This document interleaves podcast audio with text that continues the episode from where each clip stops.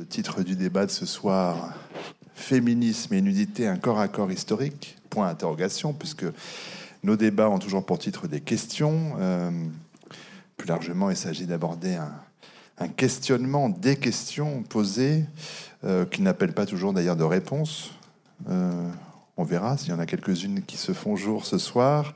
Il s'agit toujours par contre de poser d'autres questions qui découlent de la première une question toujours très large, volontairement, pour permettre justement plusieurs de s'en saisir de, différentes façons. Euh, je rappelle au public, aux intervenants, la façon dont on procède ici. Pendant une heure environ, j'anime la discussion sur cette estrade très haute. Et puis euh, le dernier temps, euh, en gros de 19h30 à 19h55, la parole est donnée au public qui peut bien sûr poser des questions directement aux intervenants, pointer tous les manques qu'il y a eu pendant ce débat que j'aurais mal animé parce qu'on n'aura pas abordé les questions essentielles. Donc les, moments des questions, euh, le moment des questions est fait pour ça. Je disais 19h55 parce que c'est vrai qu'il faut libérer cette salle parce que les agents du Grand Palais ont envie de terminer leur journée et qu'ils sont toujours un peu, ce qui est normal, euh, ils ont toujours envie de finir à l'heure. Donc on le fait aussi. Euh, je vais bien sûr aussi poser des questions à nos invités ce soir, les présenter dans, dans un instant, mais je précise déjà à nos intervenantes et intervenants que si j'ai des questions à poser, ils se sentent libres aussi de pouvoir réagir ou de commenter ou de prendre la parole quand ils le souhaitent sans que nécessairement je leur ai euh, donné la parole pour que justement ce soit vraiment un débat, une discussion qui ait, lieu ici. Très rapidement, présentation sommaire, je ferai un peu plus approfondie dans un instant. À mes côtés, Geneviève Fraisse, philosophe, euh, historienne de la pensée féministe, comme l'on dit dans les dans les biographies très succinctes, mais on va développer. À ses côtés, euh, Joseph Paris, qui est réalisateur, documentariste, mais aussi réalisateur de fiction, puisque c'est une fiction qu'il est en train de faire en ce moment, me semble-t-il. Et puis, euh, à l'autre bout de cette estrade Emmanuel de Lécoté, qui est auteur de plusieurs ouvrages que je citerai, mais qui est chargé des collections photographiques au Musée d'art moderne de la ville de Paris. Hum, quelques questions ont été euh, notées par les organisatrices de ce débat, euh, dans l'invitation que vous avez reçue, parmi lesquelles je peux citer euh, celle-ci, support d'expression, médium artistique, arme de contestation, le corps des femmes n'est plus le corps objet d'hier.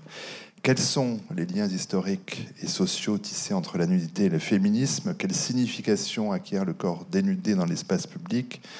Ce corps mis à nu sert-il ou dessert-il la cause des femmes? Ce sont des questions qu'on va retrouver euh, euh, dans notre euh, débat. Alors peut-être pour la clarté de celui-ci, il me semble utile de commencer avec vous, Geneviève Freyss, avec le nouveau livre que vous avez publié au mois d'août dernier. Vous dites, ah, vous êtes prête, je suis sûr. le, livre, le voici, Les excès du genre, concept, image, nudité, aux éditions Ligne.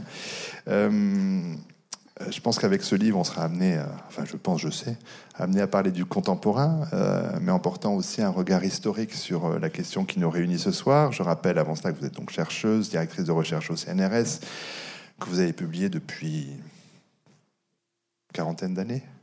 maintenant, de nombreux ouvrages. N'ayez pas peur. Non, je n'ai pas peur, c'est très bien comme si, parce que vous avez cofondé en 75 la revue Révolte Logique avec Jacques Rancière. Vous avez participé à la création du Collège international de philosophie, vous avez été chercheuse invitée à Princeton, vous avez été déléguée interministérielle aux droits des femmes auprès du Premier ministre, ça c'était en 97-98. Vous avez été députée européenne de 99 à 2004. Vous avez été euh, ma collègue à France Culture quelques années aussi. Euh, et puis euh, présidente du comité scientifique de l'Institut Émilie du Châtelet. Voilà une belle figure aussi de femme. Et puis, alors, depuis 2011, à Sciences Po, dans le cadre de Présage, programme de recherche et d'enseignement des savoirs sur le genre, un grand cours qui s'intitule Penser des sexes et démocratie. Alors, genre, Bon, comme ça, le mot est lâché tout de suite. Euh, un mot qui peut fâcher, on le sait, un mot qui peut aussi prêter à quelques confusions.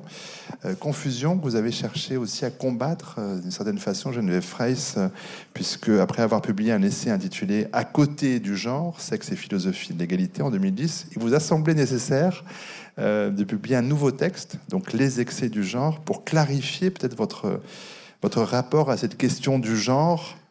on entrera dans quelques-uns des détails, mais quel était le, malentendu selon vous?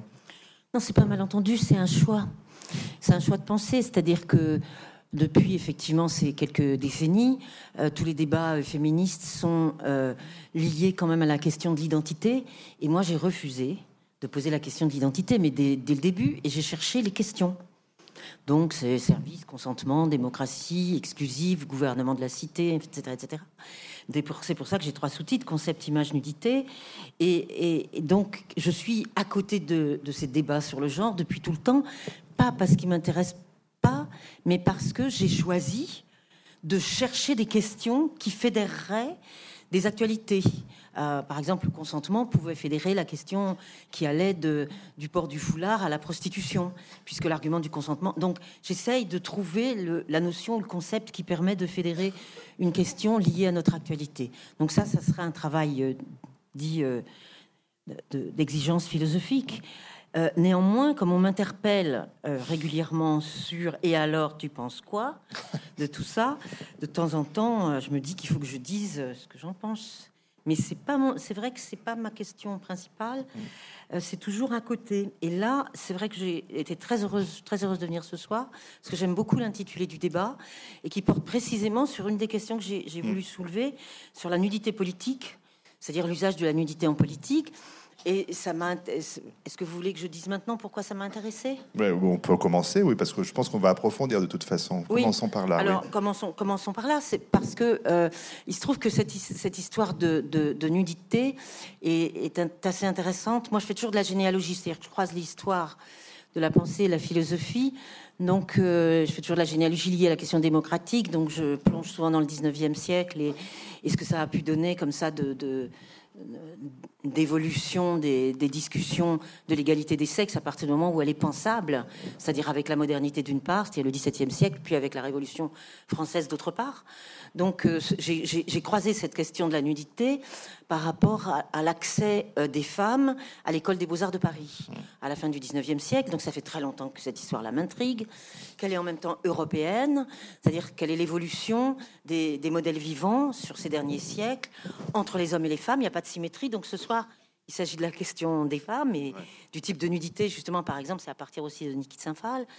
Et, euh, euh, voilà, donc euh, j'ai croisé la nudité politique, ce qui est contemporaine, avec l'histoire notamment des femmes, mais peut-être pas seulement, avec cette, ce rapport des femmes à la nudité, c'est-à-dire le fait qu'elles vont se l'approprier. J'ai au fond résisté à toutes les analyses qui disaient si elles ont eu du mal à ce qu'on les laisse euh, reproduire des, modèles, euh, des modèles d'après nature, enfin d'après nature, donc des modèles vivants, euh, c'est pour des raisons morales, etc., de cette bienséance, etc. Surtout si c'est des modèles masculins. Alors c'est pas la même chose, modèle masculin, modèle féminin. Ça varie suivant les pays d'Europe. Je vous le fais très court, mais de fait, tout le monde s'est focalisé sur le fait que ça serait peut-être une question liée au 19e siècle. Et moi, je pense que c'est une question qui est liée à l'histoire de la vérité. C'est-à-dire on ne peut pas copier le nu quand on est une femme, puisqu'on est soi-même celle qui représente la possibilité de la, vérité. Et c'est juste à ce moment-là que Nietzsche, alors je vais m'arrêter là, juste à ce moment-là que Nietzsche dit, euh, au fond, si la vérité est femme, mais peut-être qu'elle est précisément en train de cesser d'être euh, femme, la vérité, peut-être tout simplement parce que la vérité, euh, dans, dans la sécularisation et la fin de la métaphysique, perd de son statut euh, idéalisé ou transcendantal. Donc tout ça se tient et c'est pour ça que cette question me paraît tout à fait passionnante. Quand la vérité sort du puits, c'est évidemment une femme. Hein. alors, mais ça, mais on va sans arrêt croiser euh, art et, politique ce soir. Mais, euh, mais, c'est à cause de l'art. Donc moi, c'est plus intéressant pour moi de travailler sur la question de la nudité depuis 150 ans, hmm. disons, que de dire où je me situe par rapport au genre. Voilà. Ben, on va faire de toute façon en excès. On va faire des allers-retours histoire, politique et temporelle, je pense, au cours de ce débat. Euh, continuez à le faire, alors peut-être dans un passé plus récent, mais avec Emmanuel Delécoté, donc euh, docteur en histoire de l'art, chargé des collections photographiques au, au musée d'art moderne de la ville de Paris. Euh, vous connaissez particulièrement bien l'œuvre de Man auquel vous avez consacré un livre il y a quelques années chez Léo Cher. Et puis, euh, vous avez été récemment, et j'aimerais bien qu'on commence par là, peut-être, commissaire de l'exposition Linder, Femme Objet, qui était au, au Musée d'art moderne de la ville de Paris en 2013. le dernier livre en date, je le cite, Jean-Philippe Charbonnier, L'œil de Paris, chez Séguier. et puis diverses fonctions de conseiller, de conseillère dans pour différents prix HSBC ou le, prix Marc-André de la Charrière. Alors, cette question du, du féminisme dans l'art, alors tous ces mots sont piégés. On a fait le dernier débat en date, a été très compliqué. J'y reviendrai euh, sur euh, l'art féminin, l'art des femmes. Enfin bon, ces questions sont un peu euh, complexes, mais j'aimerais bien qu'on y revienne. La façon dont certaines femmes, en tout cas, se sont réappropriées leur corps comme comme médium. Et le cadre de Linder, euh, Linder euh, Sterling, Linda Mulvey, c'est intéressant parce que euh, donc vous avez été la commissaire de cette exposition. C'est une femme qui est née à, Liverpool en 54, qui a, qui a été très vite cataloguée comme artiste punk parce que bon, c'est vrai qu'elle a émergé à cette époque-là de l'explosion punk en Angleterre, qu'elle a aussi elle-même été leader d'un groupe post-punk, Ludus, et qu'elle a que c'est une de ses œuvres qui a servi de, visuel pochettes, à la pochette d'Orgasme Addict, des Buzzcocks, qui est donc une sorte d'hymne punk absolu. Euh, cette exposition, elle se déroulait, je fais un petit rappel pour celles et ceux qui ne l'auraient pas vu, euh, sur les trois grands axes de travail de Linder, qui sont les arts visuels, la musique et la mode. Euh, beaucoup d'œuvres, alors beaucoup de photographies, de photomontages, de boîtes lumineuses, mais aussi de costumes. On voyait que Lady Gaga n'avait rien inventé, puisque Linder chantait en concert avec une robe en viande crue. Donc ça, c'est voilà, ce qui n'est pas nouveau. C'était en 81, je crois. 82. 82. Merci de me corriger. C'est vous la spécialiste. En tout cas, la question de l'aliénation de la femme, évidemment, est très présente dans, l'œuvre de Linder, euh, avec des images chocs comme celle donc fameuse de, cette femme nue, sauf que cette nudité, cette nudité d'un corps jeune, beau, euh, euh, à la place des seins, on trouvait deux bouches aux lèvres rouges, et à la place de la tête, un fer à repasser. Alors, Peut-être qu'on peut trouver ça un peu littéral en 2014. Il n'empêche qu'à l'époque où Linder euh, euh, fait ses photomontages, ils, sont, ils ont une force politique euh, évidente.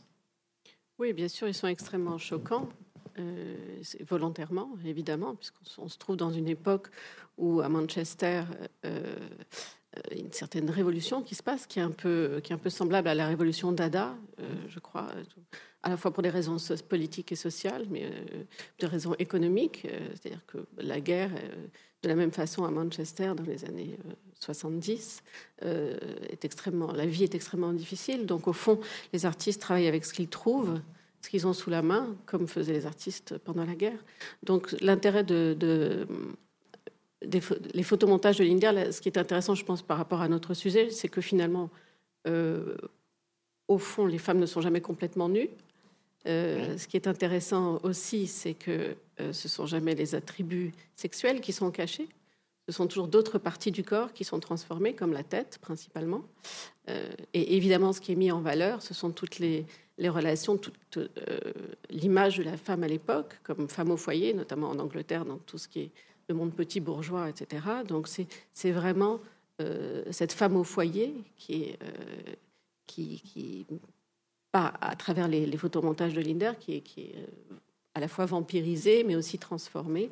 Et donc l'idée, euh, c'est non seulement de choquer, mais de, de, de, provoquer le réveil aussi. Je pense que c'était la volonté de Linder aussi, c'est de réveiller ces femmes mmh. qu'elle avait autour d'elle.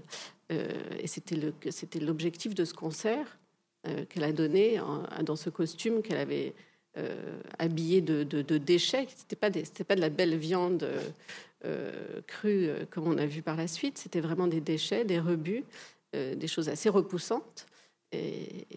Volontairement une, façon de, provoquer pour réveiller le monde en fait c'était vraiment et elle, a toujours dit que elle passait sa vie à crier en quelque sorte donc toutes ces images au fond chaque image était une forme de cri comment est-ce que vous avez eu le sentiment que cette, ces œuvres ont été perçues en 2013 lorsque l'exposition a eu lieu?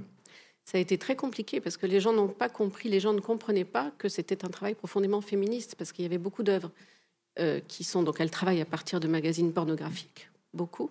Alors évidemment, selon les périodes, c'est plus ou moins les images sont plus ou moins difficiles, plus ou moins hard, comme on dit aujourd'hui. Euh, plus on remonte dans le temps, plus finalement on est sur de l'érotisme euh, assez simple. Et plus on est dans le contemporain, sur la pornographie contemporaine, plus on est sur une pornographie qui est extrêmement difficile.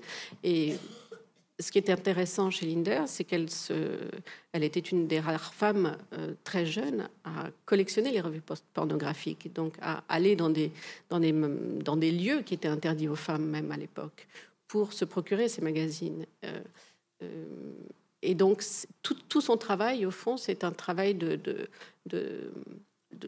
prise de conscience. Elle essaye de donner de donner aux gens l'information qu'ils n'ont pas, parce que souvent les femmes ne savent au fond pas tellement ce que lisent les hommes justement.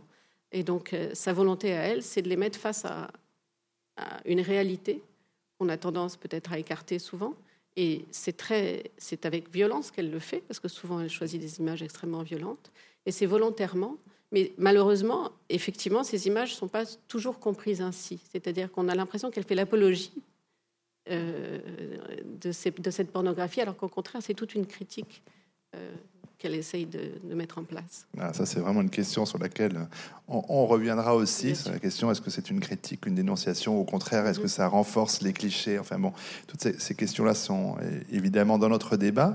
Euh, pour finir ce premier tour de table, euh, alors dans le livre de Geneviève Fraisse, on va en parler avec elle dans un instant. Le, la quatrième grande partie donc s'intéresse à la nudité politique. Elle parle donc des Femen. Joseph Paris, vous, vous avez consacré un, documentaire au mouvement Femen en suivant quelques, quelques membres euh, des Femen pendant plusieurs mois, presque un an. Naked War, c'est son titre. On peut le voir en replay, en ligne sur le site euh, de LCP, la chaîne parlementaire. Je le dis à toutes et tous.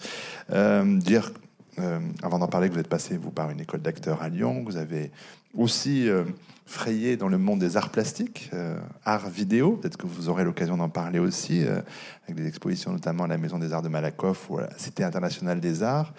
Euh, et puis vous êtes à l'initiative d'un collectif qui s'appelle Cassandre avec un K, qui milite pour l'usage des licences libres dans le cinéma. Et puis donc en ce moment, vous finalisez un moyen métrage de fiction qui s'appelle Fortune, je crois, si le titre n'a pas changé. Euh, Naked War, peut-être euh, commencer par là, sur la rencontre avec les Femen. Qu'est-ce qui vous a vous intéressé dans ce moment Parce que si on, voit le, si on voit le film, on a l'impression que tout commence par une, par une image, pour le coup, par une photographie. Oui, par une image. Euh, d'abord, la radicalité du mouvement. C'est ça qui m'a interpellé, qui interpellé en, premier, en premier lieu. Peut-être c'est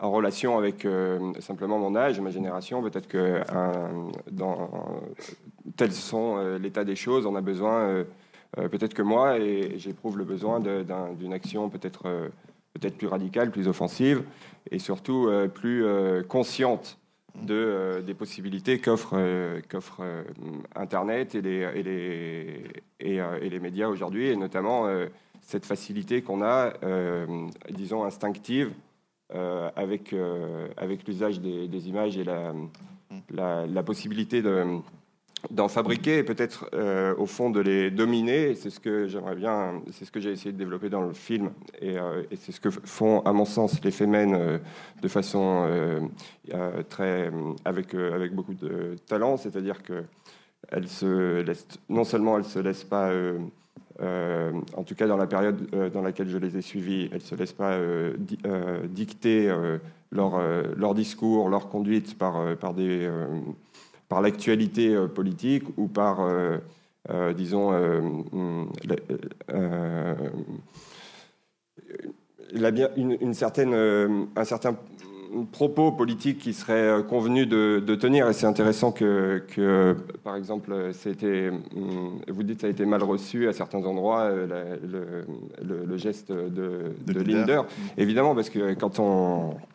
Euh, ce, qui, ce qui nous pose problème, c'est que les femmes se, se saisissent de, de, leur corps et des représentations de leur corps, et dans, une, dans des perspectives qui ne sont pas celles qu'on attendrait euh, de, façon euh, primaire. C'est-à-dire que comme euh, les hommes ont habitué tout le monde à faire usage de, des représentations du corps féminin dans un sens souvent vulgaire, ou en tout cas prédateur, par exemple pornographique, etc., on ne tolère pas qu'une femme puisse aussi se saisir de, de, de ces images-là, y compris pornographiques, parce qu'on s'attend à ce qu'elle fasse l'inverse, puisque euh, ce serait le féminisme naturel qui serait attendu. Et donc les femmes, elles ne rentrent pas du tout dans, ce travers-là. Elles font libre usage de leur corps, tout à fait indépendamment de, de, ce qu'on pourrait, de pourrait attendre ou de ce qu'on pourrait a priori prévoir de ce, ce qu'elles vont, qu'elles vont faire. Et c'est ça qui fait au, commencement la puissance de leur mode d'action. Ensuite, il y a aussi ce qu'elles ce qu'elles attaquent précisément qui m'avait qui séduit. Moi, je les ai rencontrés, bon, certes, d'abord au Trocadéro, mais aussi au, à la Coupe d'Europe de football. Mmh. À l'Euro, Ukraine-Pologne. Voilà, au lancement de, la Coupe euh, européenne de football, mmh. où là, euh, elles surgissent au milieu des, euh, des supporters et elles tirent à l'extincteur sur la foule en tenant un propos qui est, j'ai trouvé assez, euh, assez subtil, assez euh, intelligent, en, dénonçant notamment que c'est aussi dans cet espace-là que s'exerce euh, la façon dont les hommes vont devoir se comporter entre eux, et notamment aussi à l'égard des femmes, et notamment souvent, de, donc de façon la plupart du temps brutale, et puis traitant les femmes comme des prostituées. C'est ça qu'on enseigne aux, hommes dans, ce, dans, ces arènes que sont les, stades de football, et elle s'attaque à ça et c'est-à-dire que d'une certaine manière, elle défendait euh, ma cause, puisque nous-mêmes, nous souffrons de ces rôles qu'on nous demande de jouer. Je, vous rejoins là-dessus. Euh, on va revenir sur le mode d'action euh, dans un instant, mais quand même dire que c'est ce qu'on voit dans le, dans le parcours du film, qui est votre propre parcours, c'est qu'il y a beaucoup, de plus en plus d'interrogations pour vous et que le fait de dire mon corps est une arme, on est en guerre, euh, sont des choses quand même qui, même si la radicalité au départ vous séduit, euh, enfin en tout cas vous est proche, il y a un moment donné où voilà, vous, avez, une prise de distance par rapport euh, au discours en tout cas. C'est-à-dire que je trouve qu'elle faisait un usage professionnel des, images et qu'elles arrivaient à circonscrire le terrain de l'action à ce que ça produit sur les images. Et pour ça, on n'a pas besoin de se meurtrir véritablement euh, ou, de, de, risquer euh, d'être blessé ou, ou, de, ou, au ou au pire même de rechercher ça. Et donc à partir du moment où elle, euh, pour augmenter en radicalité, mais ça, je pense qu'il faut y revenir plus tard, parce qu'il faut mm. d'abord décrire quelle était la racine du mode d'action. Mais à un moment donné, pour augmenter, pour monter en radicalité, pour monter en... Elle s'imaginait qu'elles allaient susciter plus d'intention encore en, étant plus, plus, plus extrémiste et non pas plus radical, c'est différent. Elles, euh, et euh, là, moi, je, en effet, je, je, décroche. Et je trouvais que, parce que le mode d'action de départ suffisait en soi. Et bien sûr, il y avait une, une certaine brutalité dans leur mode d'action, mais néanmoins, euh, c'est la violence des adversaires, de ceux qu'elles attaquent, qu'elles révélaient. Et, et je, je, décroche si, par, si par hasard ou parfois elles, elles avaient envisagé de d'exercer elle-même cette violence-là. Euh, Geneviève Fraisse, sur le mode d'action, tout d'abord, avant de venir peut-être à une analyse de, de, fond, vous pointez, vous, le choix de l'immédiateté d'une seule image, justement, c'est ce que disait euh, Joseph, dans le, dans le flux médiatique. C'est cette image, voilà, ces images qu'on a certaines au-dessus de nous. Oui, alors, euh, peut-être juste dire juste une chose, c'est-à-dire que je me suis intéressée à la question des femmes sans que ça concerne mon opinion. Ce, qui, est, ce qui est toujours mon ambition de travailler cette question du féminisme pour en pour en faire sortir euh, les problèmes qui, qui concernent le fond euh, philosophique, le fond politique, et pas nécessairement ni ce que je pense, ni si c'est bien, ni si c'est mal, etc. Je voudrais revenir sur l'histoire du féministe euh, qui vient d'être, du féministe qui vient d'être abordé. Mais oui, c'est l'interruption, ce que j'appelle l'interruption dans le bavardage télévisuel ou audiovisuel. Mais pourquoi? Parce que le, une, seule, une seule image, c'est là aussi dans le rapport à, à ce qui serait l'histoire de la vérité. C'est-à-dire de, qu'aujourd'hui, la seule solution serait peut-être, et du coup de mettre un texte, moi j'ai souligné notamment le slogan qui était Néo-féminisme is watching you, c'est-à-dire nous vous regardons. Et, euh, et, je trouvais que ça venait, euh, c'était là. Et c'est un jeu qui renvoie à cette histoire de la vérité parce que c'est la position du sujet et de l'objet. C'est-à-dire, au fond, l'histoire, c'est pour ça que moi je les inscris dans l'histoire du féminisme de façon même axiale, puisque, euh, au fond, elles disent que dit tout le féminisme depuis euh, euh, quelques décennies, voire plus, c'est mon corps m'appartient. avant, mon corps ne m'appartenait pas. Et le mon corps m'appartient, c'est aussi la contraception et l'avortement. C'est-à-dire, au lieu que ça soit moi qui dépende de la nature, c'est maintenant moi qui vais dominer la nature. C'est une révolution copernicienne, en fait, la contraception. Et donc, la, question de la fin de la vérité à la fin du 19e siècle, de cet ébranlement de la notion de la vérité, au moment où les femmes artistes s'emparent quand même, pas seulement de pouvoir être artistes, ça elles le sont depuis longtemps, mais des écoles c'est-à-dire des lieux collectifs, publics, etc., et pas seulement l'Académie Julian, mais aussi les écoles publiques. Donc là, il y a un passage, et les, les premières, finalement, nudités, autoportrait, c'est, pour moi, c'est Suzanne Valadon, avec les, elle, en autoportrait, avec les seins nus. Mm. C'est-à-dire, et là, on va tomber sur la question de savoir ce qu'on montre, ça c'est peut-être pour plus tard, mais du coup, euh, là, il y a une appropriation du corps qui ressemble complètement à ce que le féminisme fait dans tout le XXe siècle. C'est-à-dire de dire, c'est mon corps m'appartient, c'est ce que j'appelle, enfin ce qu'on peut appeler, hein, c'était les slogans des années 60. Euh, Our bodies, ourselves, c'était le slogan de l'habeas corpus de 1679 euh, britannique. Donc là, ce transfert de objet à sujet fait qu'on peut aller jusqu'à, pour moi c'est comme ça que je les intègre, jusqu'à l'interruption du bavardage audiovisuel par une image de la nudité. Mais à ce moment-là, j'ai aussi dit qu'il y avait d'autres interruptions comme la barbe, qui fait exactement le contraire, puisque elles se rendent complètement invisibles par un anonymat d'être barbu. Mais elles font aussi de l'interruption audiovisuelle de la même façon. Sauf que si vous voyez une image avec la barbe, vous regardez les hommes qui sont tout d'un coup effarés parce que surgit sur le plateau euh, des, des, des, énergumènes. Et là, sur l'image, vous allez regarder les hommes et la tête qu'ils font. Et les fémènes, vous regardez les fémènes donc c'est un autre type d'interruption. Mm. Voilà, toutes ces choses-là m'intéressent énormément. Euh, peut-être, euh, avant de revenir vers Emmanuel Le Côté, euh, Joseph Paris sur l'action même, il y a une séquence qui m'a beaucoup intéressé dans, vos documentaires, particulièrement, celle où on voit la préparation de l'action qui est menée à Notre-Dame de Paris. Et donc, une leader des Femmes a fait répéter, quoi. C'est vraiment une création chorégraphique, la question du geste, la question du rythme. C'est un spectacle d'une certaine façon qu'elle s'apprête à donner. Je trouve que c'est très, euh, très lumineux ce, moment-là, parce qu'après, pour le coup, on voit l'action aussi se mener. Qu'est-ce que vous retirez, vous, de, de ce travail, euh, qui est aussi un travail plastique? D'abord, je pense qu'il y a, en plus, s'agissant de Notre-Dame, il y a quelque chose d'absolument fondamental à, souligner, c'est euh, que quand on voit la préparation, et c'est ce que je voulais montrer, on voit qu'elle se prépare à une action résolument non violente et, que et, c'est à mettre euh, en. Il s'agissait de rentrer pour taper sur des cloches en rythme pour saluer euh, la démission du pape Benoît XVI, selon. C'est ça. Je reprends les propos des Fémènes. Hein. Et euh, à aucun moment il s'agit d'attaquer ou d'agresser quiconque. C'est même cette action à Notre-Dame est même bien moins brutale que, que celle qui consiste à tirer l'extincteur sur, sur les supporters du, de football.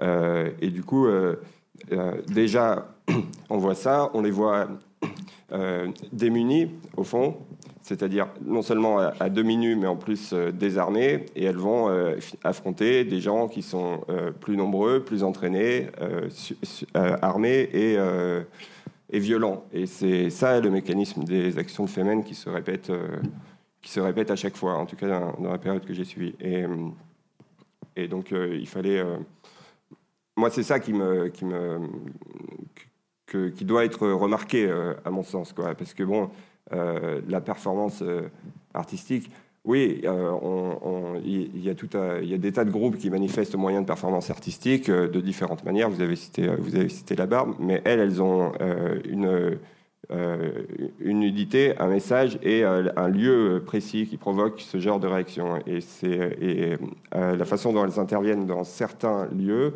provoque ou non une réaction. Il y a des, contre-exemples, il y a des actions qui ne fonctionnent pas.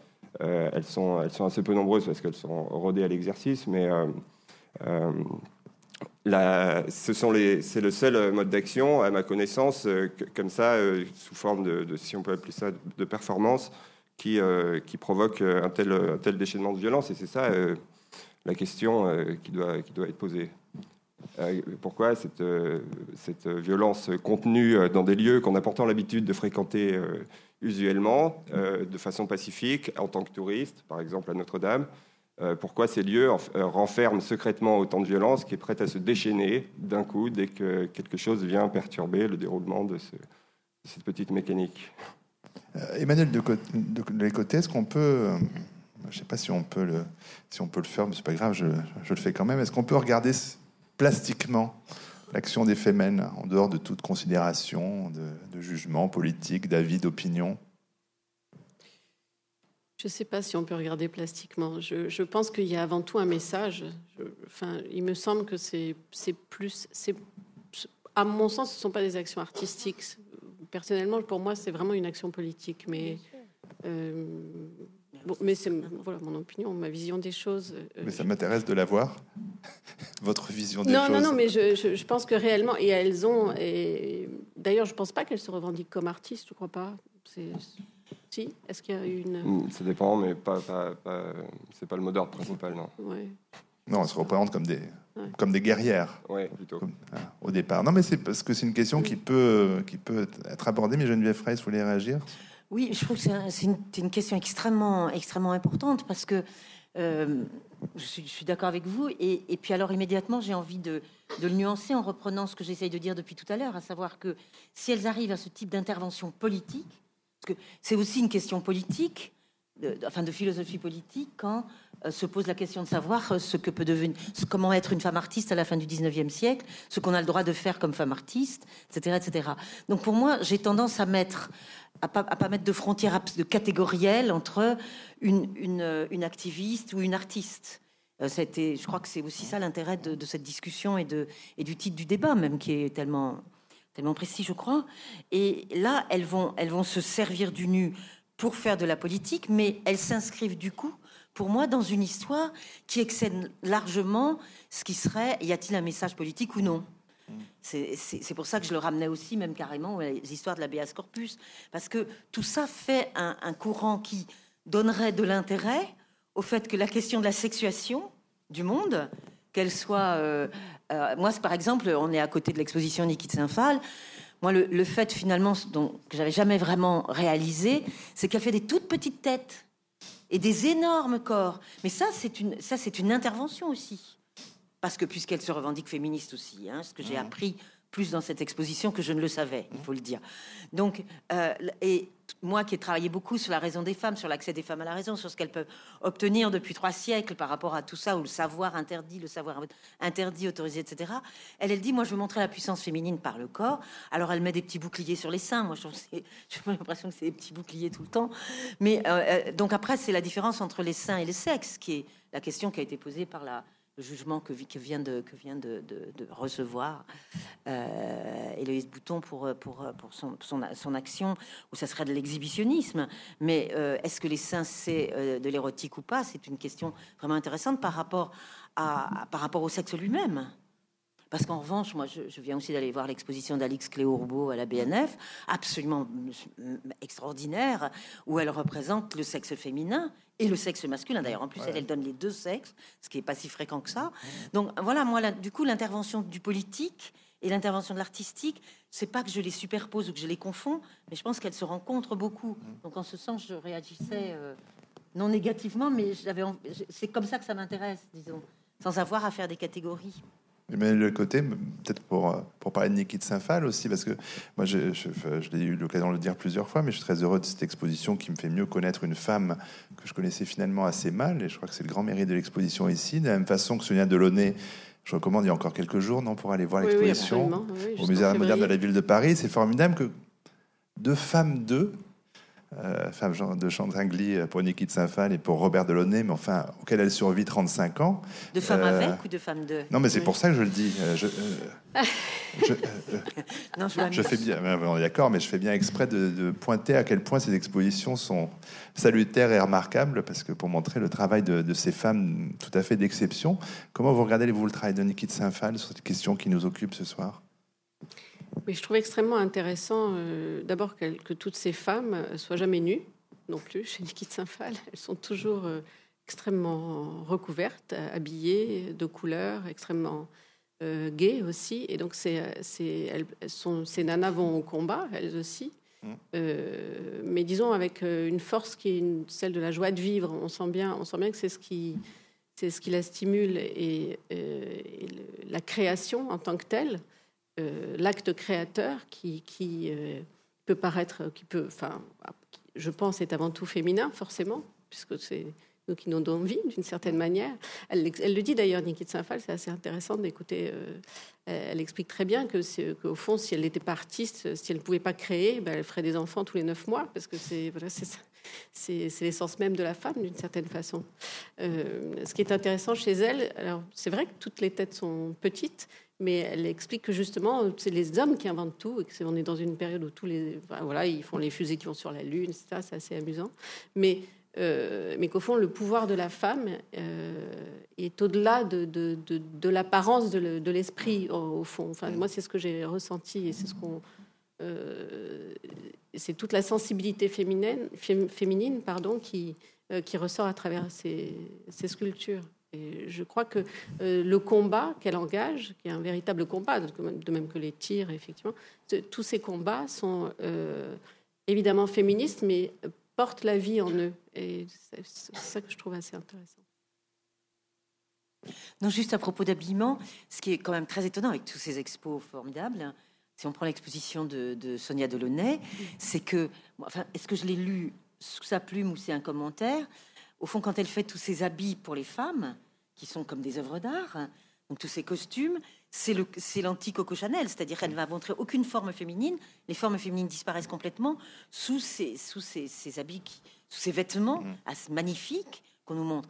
Donc je trouvais que entre le, ce corps débordant, entre celle qui donne une autre image du corps, euh, et euh, de savoir si le féminisme passe par ce corps à corps ou par, la tête ou pas par la tête. Enfin, on le met tout ça ensemble et je trouve que ça, montre une multiplicité de ce qu'est le féminisme, justement.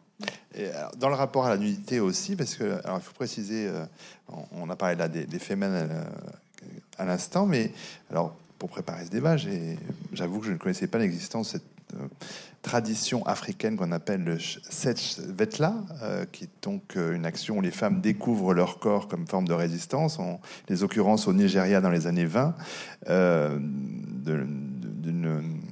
d'un syndicat de femmes qui, se révoltait contre l'imposition coloniale britannique, et donc elles se dénudaient dans de, grandes manifestations.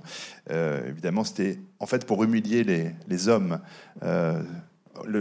les obligeant à voir le corps nu des femmes dans l'espace public, alors qu'évidemment, il devrait être leur réservé dans leur intimité, c'était une, façon de, voilà, de défier leur, euh, leur pouvoir. Euh, euh, alors, ça, c'est une chose, la partie historique. Et puis, la question qui est posée aussi avec les Femen, et il y a beaucoup de, rebondissements dans cette jeune histoire, Joseph Paris, c'est que c'est évidemment pas la même chose de se dénuder à Paris ou au Caire ou à Tunis. Enfin, évidemment, euh, ce type d'action, se, dénuder, euh, n'est pas reçu selon les sociétés de la même façon et n'entraîne pas évidemment les mêmes conséquences.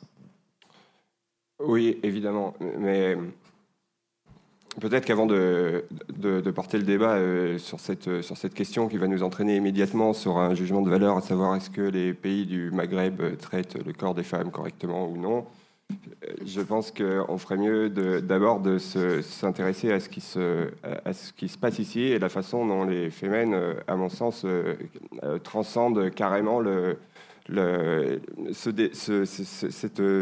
débat qu'on a sur est-ce qu'un un dessin nu c'est érotique ou non, où, elle, elle, dépasse complètement ça par, par le simple fait qu'elle se réapproprie un usage libre de toute de, toute pression euh, euh, sur, sur leur corps. Et elles le font pour euh, beaucoup plus que simplement le, cas féministe. Mhm. Elle, dans, dans, le, dans le sens où Annie Lebrun dit dans mon film que les, les, corps aujourd'hui sont toujours spécialisés. Donc vous avez un corps euh, érotique, un corps sportif, euh, un corps qui travaille, un corps euh, qui doit être, qui doit s'adapter aux exigences de la, de, la mode, des cosmétiques, des, des, des, choses comme ça. Et continuellement, le corps des hommes comme des femmes est, est en permanence catégorisé et il ne peut s'exercer que dans le cadre il, peut s'exercer à la manière du corps sportif que dans le cadre euh, sportif, d'une salle de sport, à la manière du érotique que dans le cadre de l'intimité, etc. Et elle, euh, euh, c'est pour ça que j'ai dit qu'elle transcende cette question de savoir si des seins nus c'est érotique ou non, parce que leur corps est dans tous les cas guerrier et et, c'est le simple fait qu'elles fassent un usage non attendu du, de leur corps qui, qui, crée le, qui crée scandale, qui fait, qui fait événement. Et du coup, on a bien plus à s'interroger sur nos, nos, la façon dont, ça fait scandale dans notre propre société avant de, avant de se poser la question de pourquoi ça fait scandale dans telle ou telle autre société, à mon sens. Geneviève? Oui. Euh, moi, je pense qu'on l'un n'exclut pas l'autre, c'est-à-dire que la question n'est pas, pas, du scandale, la question, c'est la multiplicité des apparitions de ce type de pratique. Elle se, pas, ça serait pas euh, pas, bien parce que ça serait euh, euh, la, la, société la société libérale avancée qui serait capable de montrer un corps nu alors que d'autres pourraient pas, etc. C'est pas, pour moi, c'est pas une question intéressante.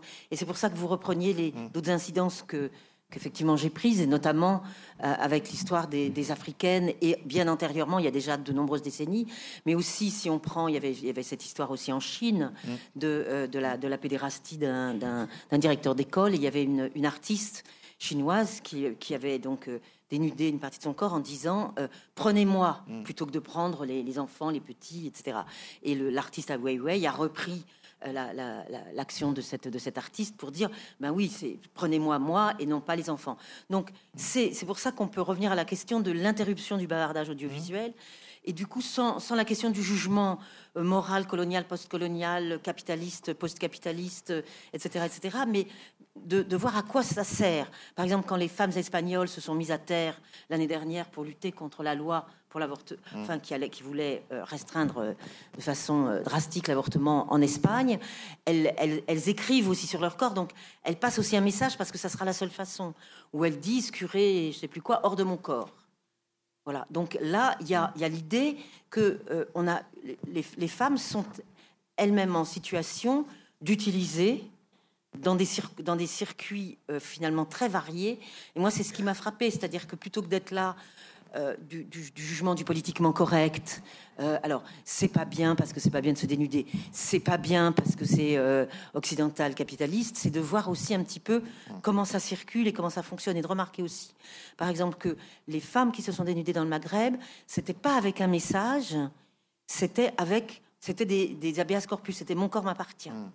Donc euh, et après, euh, moi, je, bah, si elles sont, euh, c'est, ce corps n'est l'honneur de personne. Enfin, c'est d'ailleurs qu'il n'y a que moi que ça concerne, etc. Ce qui est un message fort. oui, non, c'est un message, mais, c'est pas un message adressé. c'est pas un message adressé. C'est un message d'abord de, de dire ce, ce corps est à moi, mm. avant de dire curé hors de mon corps, directeur d'école, mm. arrêtez de, de, de, pratiquer le, voilà. Mm. Donc après, c'est pas généralisable ce que je suis en train de dire, mais c'est juste pour mettre un petit peu de désordre sur les, sur les, les, au, fond, comment ça se, ça, ça s'écrit politiquement, comment quelque chose est, est, en passe de, enfin, je prends acte que quelque chose est en train de se passer, hmm. pas plus que ça. Mais sur la question, peut-être, on en revient, enfin, ces allers-retours de la représentation, mais de et pour revenir peut-être un peu plus sur le champ de l'art, euh, c'est vrai que cette question de la nudité, est évidemment très présente dans l'histoire de l'art. D'abord, pendant des, siècles, des, hommes artistes qui figurent des femmes nues, et puis, euh, dans un passé relativement récent, il y a quelques décennies à peine, voilà, des femmes qui, qui, qui s'approprient des médiums, la photographie euh, n'étant pas le dernier. Euh, on évoquait Man Ray, on peut parler de Bérénice Sabot, on peut parler de toutes ces femmes photographes du XXe siècle et du XXIe en se demandant d'ailleurs si c'est pas parce que la photographie est considérée comme un art mineur que les femmes y ont été autant euh, présentes. La réponse est dans la question. Euh, euh, comment est-ce que vous, voyez ces questions-là, l'apparition du body art dans les années 60, 70, cette corrélation qu'il y a quand même effectivement entre questions politiques et questions artistiques? Disons que au fond, la question de, je pense que c'est aussi la question du genre justement euh, qui, prend place ici. Les femmes, les femmes photographes euh, se sont beaucoup intéressées. D'abord, il y a énormément d'autoportraits euh, et il y a aussi énormément. Je pense à Claude Cahin, si vous voulez, qui, est une, photographe qui a, qui a, joué beaucoup sur la, sur le, la transformation de son corps, donc qui, prenait uniquement des autoportraits. Euh, et toujours euh, où elle était transfigurée, transformée, déguisée, souvent en homme, ou souvent euh, dans un genre qui était justement assez indéfinissable. donc, et je pense que les surréalistes ont été évidemment assez. il y a d'abord beaucoup d'artistes femmes surréalistes, mais les, les, photographes se sont beaucoup intéressés bien sûr au corps de la femme en tant qu'objet. Et on a traité beaucoup, d'ailleurs c'est assez intéressant, quand on regarde un peu l'histoire du surréalisme, euh, tout ce qui a été dit sur les surréalistes en particulier, sur leur misogynie, soi-disant misogynie, euh, et notamment c'était le cas de Man euh, qui, était soupçonné d'être misogyne. ce qui est intéressant, c'est de voir qu'au contraire, il y, a, ce côté à la fois de la femme sublimée, donc le corps nu comme étant à la fois hyper classique, et au fond, et on revient là à l'Antiquité avec euh, l'image idéale, au fond, de la femme. Et puis, euh, ce paradoxe avec euh, cette libération du corps et cette, et, et cette femme qui se libère dans les années 20 avec euh, les pantalons. Euh, justement, on parlait de vêtements tout à l'heure, donc et Sonia Delaunay. C'est très très important de voir à quel point l'image de la femme et la femme elle-même se libère au fond des corsets, etc. Tout ça, c'est terminé. Euh, et donc la femme qui était censée être cantonnée à un rôle qui est toujours le même, finalement sort de ce rôle. Et les artistes sont toujours peut-être un peu à l'avant-garde de ça. C'est-à-dire que au fond, c'est grâce à eux qu'on découvre euh, les, nouvelles, les, nouveaux modes de représentation de la femme ou la, nouvelle femme, tout simplement. Et donc, on peut suivre l'histoire de la femme moderne à travers l'histoire de la photographie, effectivement, euh, non seulement de la mode, mais tout simplement du, corps. Et il y a beaucoup de, représentations, bien sûr, du nu qui sont sublimées, mais il y a aussi des corps qui sont euh, torturés. Et les surréalistes l'ont fait également. Il y a beaucoup de scènes sadomasochistes, etc. Donc, c'est euh, toujours très paradoxal, c'est-à-dire que c'est à la fois un objet de séduction, la femme en tant qu'objet de séduction, mais aussi, euh, euh, je pense, un désir de, libération qui ressort de tout ça. Peut-être revenir aussi sur des. Alors, Judith Butler a écrit beaucoup de choses, donc on peut y trouver toujours matière à poser des questions, Geneviève Fraisse, mais notamment un, texte où elle considère que le, geste artistique et la création comme des objets autonomes par rapport à et, non pas des pratiques contextuelles euh, liées à des faits sociaux euh, ou politiques, euh, compris dans le circuit économique. Est-ce que vous pensez qu'il y a vraiment pour vous une, déconnexion du geste artistique et de la société? Bah donc, Je crois que j'ai dit le contraire tout à l'heure. Mais c'est pour ça que pour insister oui, donc, un peu. je vais insister un peu, mais d'ailleurs, je peux juste, ça me permet de rebondir pour, pour poursuivre ce qui vient d'être dit. Euh, à travers l'histoire des surréalistes. C'est vrai, j'aime bien cette complexité qui est restituée euh, à ce que vous disiez. Et euh, c'est ce que j'appellerais, moi, le, de, devenir sujet et la permanence de l'objet. C'est-à-dire que c'est pas parce que les femmes deviennent des sujets qu'elles cessent d'être des objets.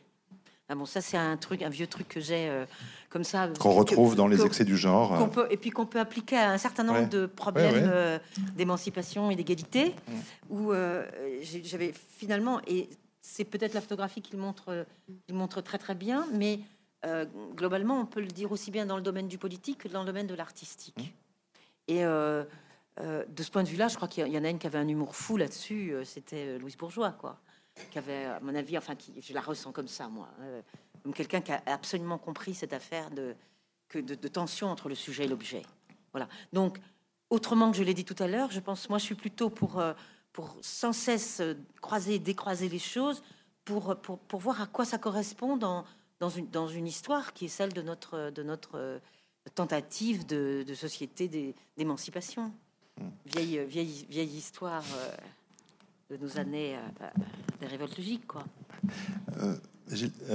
Joseph Paris, pour cette, question, là vraiment en restant dans le champ de l'art, puisqu'il y a aussi votre pratique de cinéaste de fiction, euh, mais j'ai évoqué l'art vidéo tout à l'heure. Euh, je me demandais quel était votre regard sur ce type de, euh, production, que ce soit du côté de Marina Abramovic ou plus anciennement Chantal Ackerman et l'extraordinaire Jeanne Dillman, et comment effectivement on peut filmer une femme et son aliénation et en même temps sa, sa reprise du pouvoir. Bon, comment vous regardez-vous la, la, création artistique qui a un lien avec cette question qui nous occupe ce soir du féminisme? Euh, disons que je vais adopter une, sorte de posture d'humilité sur, euh, sur cette question, compte tenu de, l'exposition qui est en ce moment au musée d'Orsay sur euh, Stade, conduit par Annie Lebrun, qui, qui, qui, qui dit absolument tout de, de, la façon dont, dont, les artistes et les peintres se représentent comme ça picturalement les, les corps et, de ce que et, en fait ça ça traduit des disons des des préoccupations beaucoup plus enfin beaucoup plus profondes et qui, sont qui sont non maîtrisées et qui s'expriment qui s'expriment comme ça. Donc euh, il faut il faut avoir euh, je sais pas le l'espace du, temps passé pour pouvoir euh, comprendre vraiment ce qui ce qui se produit. Donc donc dans ce qui se produit aujourd'hui et y compris dans ma propre pratique je ne me fie qu'à ma propre intuition. C'est le meilleur que je puisse donner voilà J'accepte la réponse. Vous en... Non, mais pourquoi pas? Non, mais alors l'expo, euh, l'expo SAD. Moi, j'aime pas dire l'expo SAD parce que je pense que c'est pas une expo sur SAD, mais sur le sadisme de l'Antiquité à nos jours, ce qui est une autre grande question. Euh, Emmanuel Descotés, est-ce que cette, ces questions des représentations euh, euh, des corps dans cette exposition, est-ce que vous en avez Enfin, j'imagine que vous l'avez vu. Mais non, je m'excuse. Ah, bon, écoutez, pour une fois, je, je pouvez pas tout voir non plus. Non, non, non, mais je vais y aller dès demain. Bon, d'accord. Revenez lundi prochain. on fera un petit post-scriptum. Non, non, mais pardon, je voulais pas du tout vous prendre en défaut. Il y a tellement, on a tellement la chance de voir des expositions euh, ici à Paris et ailleurs, mais beaucoup à Paris, que je voulais en profiter. Mais euh, ce qui me permet de revenir à quand même on va donner la parole au public dans peu de temps. Alors, je ne sais plus par quel euh, par quel endroit euh, reprendre ce débat, mais revenir à Nietzsche, c'est toujours bien. Geneviève Fraisse a supposé que la vérité soit femme, hein, disait-il. Vous avez à peine évoqué cette question-là tout à l'heure, mais pourtant elle est très fondamentale par rapport à, notre débat de ce soir sur le sur l'équation femme dévoilement vérité. Ce serait quand même peut-être bien de, de revenir là-dessus. Vous voyez, j'ai même pris les, ah, pris les citations parce que je me suis dit quand même, ah. j'y reviens tout le temps, quoi. Oui, c'est la préface de Par-delà le bien et le mal. À supposer que la vérité soit femme, n'a-t-on pas lieu de soupçonner que tous les philosophes, pour autant qu'ils furent dogmatiques, n'entendaient pas grand-chose aux femmes et que l'effroyable sérieux, etc., etc. Mais c'est à, à supposer que, que, la vérité soit femme, c'est-à-dire qu'il prend distance avec 20 siècles de, de, philosophie, où la vérité était bien au fond du puits, et, euh, et elle, va, elle va effectivement sortir du puits, on le voit dans un certain nombre de, de peintures de la fin du 19e siècle, sauf qu'elle elle sort en mouvement, hein. la vérité est en marche, je cite aussi euh, euh, euh, Zola à propos de l'affaire Dreyfus, c'est-à-dire que tout d'un coup, la vérité qui bouge, la vérité qui ne serait peut-être pas une femme, ces femmes, cette femme idéale qui était représentée donc par le, de manière, de manière idéale. Voilà. Et donc Nietzsche est, à mon avis, la personne qui, qui est en train d'avoir la bonne distance. À la fois, il pense que la, la question de, de la nature et du féminin est posée comme telle, donc il ne donne pas accès aux femmes nécessairement à cela. Alors je vous apporte mmh. un autre passage du Gai Savoir. Nous ne croyons plus, euh, nous ne croyons plus que, pardon, nous ne croyons plus que la vérité reste vérité sans ses voiles. Donc la vérité est voilée, comme vous le savez, il faut la dévoiler. Hein. Donc c'est là où les femmes se sont trouvées en porte-à-faux à la fin du 19e siècle. Nous avons trop vécu pour cela. Nous faisons maintenant une question de décence, de ne pas valoir, de ne pas, pardon, vouloir tout voir nu, de ne pas assister à tout, de ne pas chercher à tout comprendre et tout savoir. Est-ce vrai que le bon Dieu est partout demandait une fillette à sa mère? Je trouve cela bien indécent. Indication pour les philosophes. On devrait honorer davantage la pudeur que la nature met à se cacher derrière l'énigme des incertitudes. Peut-être la nature est-elle une femme qui a ses raisons pour ne pas laisser voir ses raisons. Donc vous voyez, lui, lui il, a, il fait tous les, tous les développements, toutes les, toutes les médiations pour qu'on avait bien la vérité, femme égale vérité. Et c'est pour ça que les femmes ne peuvent pas copier le nu. Et du coup, tout ça est en train de s'écrouler, mais lui, il n'est pas nécessairement d'accord pour que tout s'écroule. Mais peu importe, au fond, ce qu'il pense. Parce qu'il pense aussi que. Il sait que c'est ça qui va arriver. Donc, il est tout à fait aussi euh, anticipateur, euh, d'accord d'ailleurs, pour cette, pour, pour, cette évolution. Et en même temps, il, il, il dit ben voilà, il faut, il faut, arrêter de. Il faut continuer à superposer et arrêter de superposer le nu, la nature, et ce qui ferait donc de cette femme objet et non plus se devenir sujet auquel il assiste malgré tout. Quoi. donc voilà, moi je trouve que c'est sur le plan de, de l'histoire de la philosophie euh, passionnant. Et euh, c'est dans cette généalogie après qu'on que tellement de choses qui se passent au XXe siècle dans les, dans les arts, euh, par les, artistes, les artistes femmes, qui précisément débarquent en masse au XXe siècle, quoi qu'on qu'on oublie de le, voir parfois. c'est là où je peux croiser la, nudité et la politique. Cette question-là, peut-être, euh, Joseph Paris, qu'est-ce qu'on montre disait Geneviève Freys tout à l'heure. Les femmes donc montrent leur torse nu. est-ce que c'est est -ce c'est un, un, sujet de débat chez les femmes que de pouvoir avoir une autre, un autre type de nudité Il y a eu pas, il y a pas très longtemps, il y a quelques mois, c'est une manifestation de soutien aux femmes arabes. J'y reviens, mais ça va être un tropisme devant la pyramide du Louvre. Elles étaient entièrement nues. Ce n'est pas du tout la même chose. C'était pas les fémènes, d'ailleurs. Mais oui. Mais donc, je ne peux pas répondre à votre question. Il faudrait demander Est-ce que vous avez entendu les fémènes débattre euh, sur la question de savoir s'il fallait être torse nu, plus que torse nu, moins que torse nu?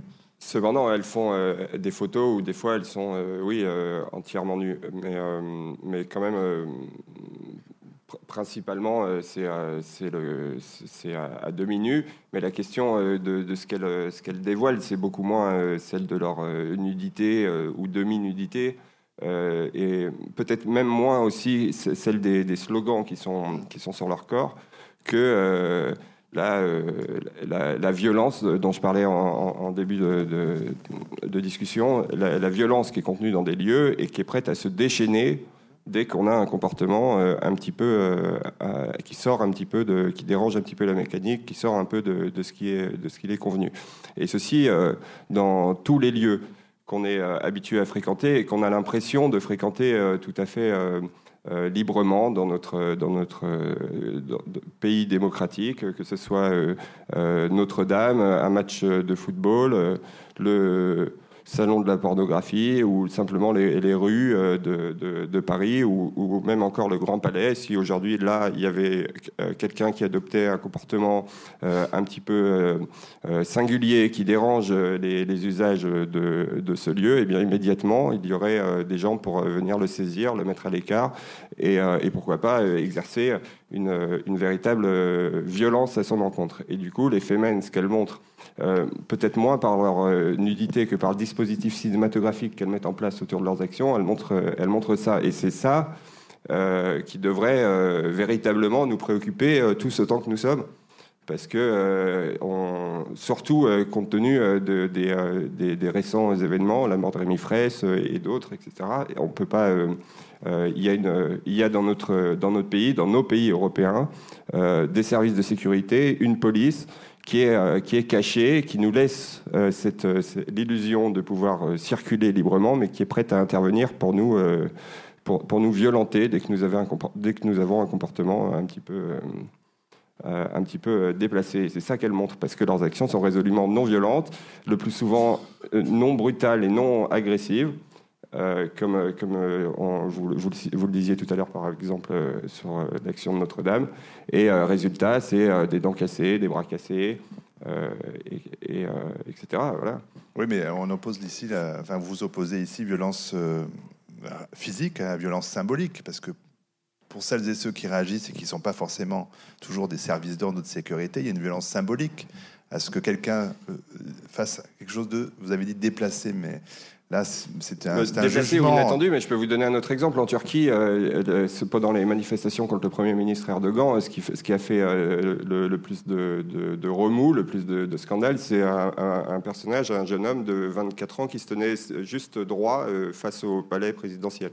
Donc, où est l'offense? Euh, et, quand bien même les, les, euh, seraient, seraient, coupables d'offense, je, demande à voir aussi qu'on interroge, ça, parce que euh, là, s'agissant de l'Église, par exemple, on ne cesse de se répéter continuellement depuis des années que, que l'Église a fait des progrès, qu'elle n'en est plus au statut moyenâgeux, qu'elle euh, est progressiste euh, maintenant, etc. Euh, ce qu'on a vu, c'est que la première chose qu'a fait le, pape en étant, en, étant, le nouveau pape en étant nommé, c'est d'appeler les croyants français et espagnols à participer aux manifestations contre le droit à l'avortement en France et en Espagne. On n'avait jamais, jamais vu ça, c'est-à-dire parce que ces manifestations-là, ça veut dire défiler avec les fascistes, quoi, concrètement. Et donc l'Église, qui est supposée être, être tout à fait progressiste, ne ne l'est pas du tout. Et il suffit que, que Femen vienne sonner les cloches pour que cette violence-là se, se, déchaîne. Et d'ailleurs, euh, dans à ce, au moment de cette action, il, s'est produit une scène tout à fait extraordinaire. C'est-à-dire que Euh, les agents de sécurité de l'Église, ayant bien compris que le dispositif de Femen euh, s'articule autour de, la prise d'image, ils ont éteint les lumières de la cathédrale pour, pour empêcher, dans l'idée d'empêcher toute image. Alors non seulement ça a échoué parce qu'il y avait les flashs des photographes qui ont rendu la situation encore plus dramatique que ça ne l'était prévu au départ, euh, et, d'autre part, euh, quand, précisément euh, le, les accusent l'Église d'être toujours dans ce qu'elle prétendait avoir quitté, c'est-à-dire l'obscurantisme, et qu'en réaction, elle éteint la lumière, ça pose question quand même, vous ne trouvez pas? Mais la violence, pardon, mais je, pense que la violence, elle est, elle, est, elle est évidente et elle est recherchée de toute façon. je pense que sinon, leur action n'aurait aucun aucun résultat. Euh, est-ce que, est que justement, quand ça déclenche autant de, de violence, est-ce que c'est pas une réussite au final? C'est une réussite, oui, euh, mais euh, malheureuse parce que ça devrait pas. Et mais ça, c'est pas les femmes qui portent la, la, la, responsabilité de, de ça. C'est toujours la violence de l'adversaire qui s'exerce sur elle. Et il y a un exemple, par exemple, en Suède, vous avez une activiste suédoise de Femen qui, a, qui, qui, est venu sur une place euh, publique avec euh, euh, seins nus avec un slogan et, une pancarte pour soutenir Amina. On voit une voiture de police qui, arrive, qui se gare devant elle.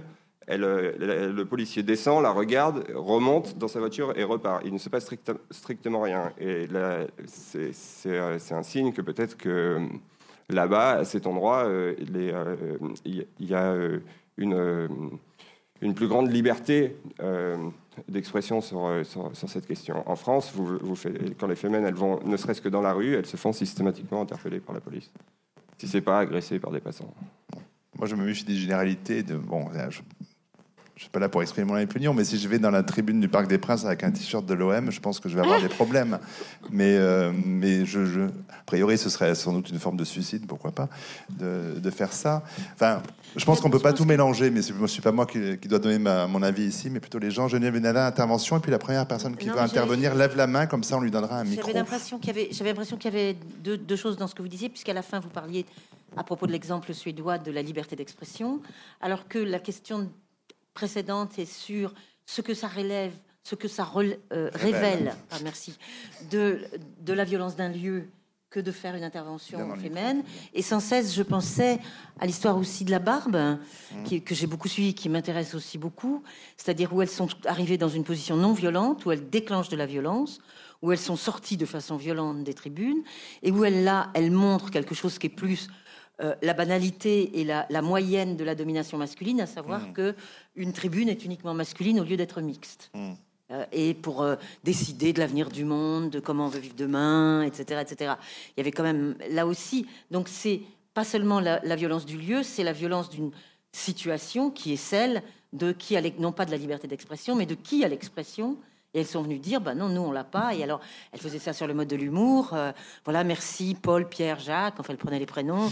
Non, voilà, vous, vous allez. Nous sommes très heureux que vous discutiez euh, de, du monde de demain entre vous, mais bon, voilà, il y a peut-être un petit problème, quoi. Et elles se font sortir mani militari en général. Donc là, donc c'est peut-être pas des bras cassés, mais je veux dire, c'était juste pour essayer de voir les, les types de de, violence indiquée par ces comportements, et l'idée aussi qu'on passe par ces moyens d'action parce que d'autres sont pas possibles. Mmh. Euh, et donc, je ne verrai pas trop des histoires de liberté d'expression que plutôt bah, de comment agir et euh, juste comment, comment, comment agir pour que ça soit audible. Audible, par exemple, qu'il n'est pas supportable qu'on discute du monde de demain euh, uniquement avec cinq hommes blancs à, cette table, etc., etc. Enfin bon, donc c'est des choses Enfin, voilà, c'est pas contradictoire, c'était juste. Euh, bah, non, c'est pas contradictoire. Moi, je m'inscris dans ce que vous dites. Ça veut dire qu'il y a des modes d'expression qui sont, qui sont tolérés, d'autres, d'autres non. Et non seulement il y a des modes d'expression qui sont tolérés, mais en plus il y a des horaires pour l'exprimer. C'est-à-dire que si vous n'avez pas prévenu la préfecture, elle va vous tomber dessus. Voilà. Et donc, euh, donc c'est juste. Moi, je mets, ça en contraste avec euh, cette prétention qu'on a à se réclamer toujours de société libérée et, et, à faire la morale aux quatre coins du monde. Voilà, c'est tout je ne sais pas si quelqu'un s'est déjà emparé du micro ou pas. Si quelqu'un l'a déjà demandé. Non, pas encore. Ah, ben voilà, une main se lève. Monsieur. Je peux commencer tout de suite Absolument, allez-y. Bonsoir et merci à vous. Euh, ma question est la suivante et commence par un constat. Moi, enfin, les femmes qui ont mon âge à peu près, elles ne connaissent, elles savent pas vraiment ce Je qu'est. sais pas le- quel âge vous avez, je vous vois pas. 24 ans. Avec le, le- le projecteur dans la figure. Excusez-moi. Non, non, je vous en prie. Donc je pour- disais pour que mieux comprendre. D'accord. Je disais que les femmes euh, qui ont à peu près mon âge ne savent pas vraiment ce qu'est le féminisme. Moi, je ne savais pas ce qu'était le féminisme, même en venant ici. C'est ce que j'espérais découvrir d'ailleurs, mais vous n'avez pas fait de, de définition du féminisme. C'est pas une critique, mais bon. Ah. Euh, euh, voilà. Elles ne savent pas vraiment ce qu'est le féminisme, et dès qu'on commence à parler de féminisme, elles se braquent. Et par exemple, dès qu'on évoque, par exemple, euh, euh, le rôle de la femme, tout de suite, elles se braquent et ça commence par. euh, Enfin, elle refuse tout rôle. Par exemple, le rôle de la femme en tant que muse. Moi, je trouve ça magnifique, par exemple. Et euh, dès qu'on parle de féminisme et de rôle de la femme, enfin, de rôle de la femme en tant que muse pour l'homme, elle se braque. Donc, j'aimerais, s'il vous plaît, est-ce que vous pourriez confronter, par exemple, le féminisme, le féminisme à, euh, à ce, ce- par- ce rôle de la femme là, en tant que muse pour l'homme. Est-ce que vous voudriez être muse pour une femme artiste? Moi, j'adorerais ça. D'accord. Non, c'est juste pour savoir. Euh, bon, il y a eu des généralités exprimées, hein, parce que je, je- je pense que quelques femmes de 24 ans savent très bien ce qu'est le féminisme. Enfin, je l'espère, Je- sinon je c'est ne dis pas dramatique. le contraire, Non, je mais. C'était le, le petit aparté, pardon. Euh, qui veut répondre à ce jeune homme Je- Alors, je, oui, Allez. je me sens obligée de, de- de- de prendre la parole parce que effectivement, j'ai consacré mon, mon temps de travail à, à- à- à ces choses-là. Euh, vous posez au moins euh, 50 questions hein, dans vos. euh, hein, et au moins, il y en a une petite cinquantaine. Euh, la question, la question du, du féminisme, vous pouvez la croiser. Je, vais, être très cartésienne. Vous pouvez la croiser avec quatre termes. Euh, le, fé- le féminisme, si c'est la représentation d'une possibilité d'égalité et de liberté, ce qui sont les deux principes de la démocratie, ça va avec. Alors après, je pourrais vous parler la néologisme féminisme, comment il sort à la fin du Second Empire, comment il sort dans le langage médical pour être approprié par le langage politique, euh, puisque c'est on représente que c'est un, un jeune garçon qui n'a pas été assez loin dans son développement parce qu'il a telle et telle maladie. Euh, et après, ce sont les politiques qui diront, ben oui, puisque les féministes, elles veulent se comporter comme des hommes, donc euh, voilà. Donc c'est c'est ce- un sexe dans l'autre, quoi. hein, la question du néologisme, mais dans les dictionnaires médicaux comme dans les dictionnaires politiques, ça a suivi son cours des, en parallèle pendant, pendant plus d'un siècle. Donc ça, c'est la première chose. Mais donc la question du collectif, c'est la question de la démocratie, c'est-à-dire égalité, liberté. Mais égalité, liberté, ça va être, on va être obligé de le croiser avec deux autres termes qui sont euh, la raison et le corps. Ce que essayé aussi un petit peu de, ça c'est- mon côté cartésien, de dire tout à l'heure, c'est-à-dire qu'on va voir les débats sur l'émancipation des femmes du côté du corps ou du côté de la raison. Si c'est la contraception et l'avortement, c'était du côté, pour faire très vite, c'est du côté, et de la lutte contre le viol, ça sera du côté du corps. Si c'est euh, l'accès à la citoyenneté et à l'éducation pour tous, ça sera du côté de la raison. Après, vous recroisez le corps et, et la raison quand vous êtes dans l'espace professionnel, et voilà. Mais voyez, mes quatre termes qui sont égalité, liberté, corps et, corps et raison font que on peut, on peut là s'aventurer dans le champ du féminisme pour voir que telle demande ou telle revendication ou telle colère euh, passe soit par l'action de la liberté, soit par la question de l'égalité, en fonction effectivement donc de la symétrie des corps.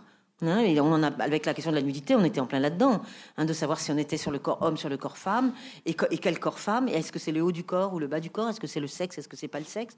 Tout ça sont des questions qui évidemment traversent l'enjeu du féminisme. Après, la deuxième chose, le deuxième, la deuxième partie de votre intervention, pour ne pas dire les 50 questions, hein, j'essaye d'aller assez vite. La deuxième partie, c'est sur la question de la muse. Moi, j'appelle ça. Alors, évidemment, on, même un objet, même, même ce verre d'eau peut être une muse, hein, on est d'accord. On en est là aujourd'hui. Mais néanmoins, la muse est inoxydable. Si je rentre dans une, ce que j'appelle ça la muse inoxydable, moi. Si je rentre dans l'exposition de Berthe Morisot il y a quelques années, qui quand même non seulement a été modèle, mais quand même peintre, qu'on est en train de l'exposer, le premier cartel m'expliquera qu'elle est une muse. Et là, je ne sais pas si je me mets pas en colère. Oui, en général, je me mets en colère. Je me calme parce qu'avec les années, on se calme. Mais c'est-à-dire que ça veut dire si elle pouvait, parce qu'il y a eu une grande querelle à la fin du 18e que j'appelle la querelle des poètes, où le poète dit à une jeune, euh, lui dit inspirez mais n'écrivez pas. Et l'autre lui répond les arts sont à tous et si j'ai envie de jouir comme vous, je vais jouir comme vous. c'est texto. Hein. Donc la question est de savoir aussi, là je retombe sur des affaires d'égalité ou de symétrie. Je m'arrête. Bravo, hein. Quel talent. C'était le cours le plus rapide. Voilà, oui, un peu. Oui, oui, le micro arrive, monsieur, derrière vous. Rapidement, juste une réaction, et c'est le hasard. En fait, euh, le jeune homme a 24 ans, et en France, on a une muse qui se revendique comme telle, qui s'appelle Mélissa Mouret-Ordinaire. C'est la muse de Yann Thomas, le président d'Ouest Lumière, c'est la muse de Philippe Perrin, c'est la muse de femmes comme Sophie de la Porte. Et euh, c'est intéressant parce qu'elle a exactement donc 24 ans, et euh, j'invite à, consulter le site de Mélissa Mouret-Ordinaire qui se revendique pleinement comme muse. Hein. C'est comme le général ou comme la rue Ordinaire, si vous voulez. Voilà. Donc ça, c'est juste une petite réflexion. Rapide, une autre aussi, s'il vous plaît, sur euh, l'histoire de l'autoportrait féminin. ce qui est intéressant, je crois, et je, parle sous votre contrôle, c'est que ce qui distingue l'autoportrait féminin jusqu'à un certain moment, c'est que les hommes représentaient des compétences et les femmes se représentaient quasi exclusivement en musiciennes ou mères. Et à partir du moment où elles ont commencé à se représenter autrement, on a vu là vraiment une, une très forte évolution riche de sens, et je ne m'étalerai pas dessus, sur l'autoportrait féminin. Et un, dernier petit mot sur euh, Coco Chanel, Mademoiselle Chanel, que vous avez cité. Euh, personnellement, je trouve ça curieux, puisque justement, euh, Mademoiselle Chanel a libéré le corps des femmes. Hein, elle s'est opposée à Christian Dior, donc peut-être, hein, peut-être qu'il aurait fallu citer plutôt Christian Dior que Mademoiselle Chanel. Voilà, alors non, je peux, je, peux, je peux, vous répondre très très vite parce que c'était comme c'est comme vous savez, on parle, on, on, fait pas des exposés in extenso, donc on va très vite. Non, moi c'était juste une opposition que j'avais voulu faire avec Sonia Delaunay, non pas pour dire c'est Coco Chanel c'est bien ou c'est pas bien, c'était pas ça, c'était juste que Coco Chanel donne les formes et que Sonia Delaunay par les vêtements qu'elle propose elle, efface complètement les formes du corps qui est sous le vêtement. Et c'est ça qui m'a intéressé quand j'ai vu l'exposition. Et c'est pour ça que j'ai pris quelqu'un qui était du même moment, non pas donc celle qui serait en haut de mon échelle euh, positive ou négative. Ça, je m'en fiche. Je laisse toujours tomber mes jugements de valeur. Ils m'intéressent pas. Ça, je les garde pour mes, ma vie euh, euh, non, non publique.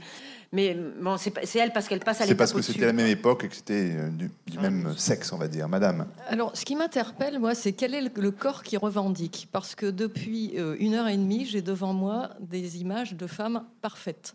Si je ne regarde dans la salle, pour moi, ce n'est pas le corps de la femme parce que ce sont des femmes jeunes, il n'y a aucune femme vieillissante, il n'y a aucune femme...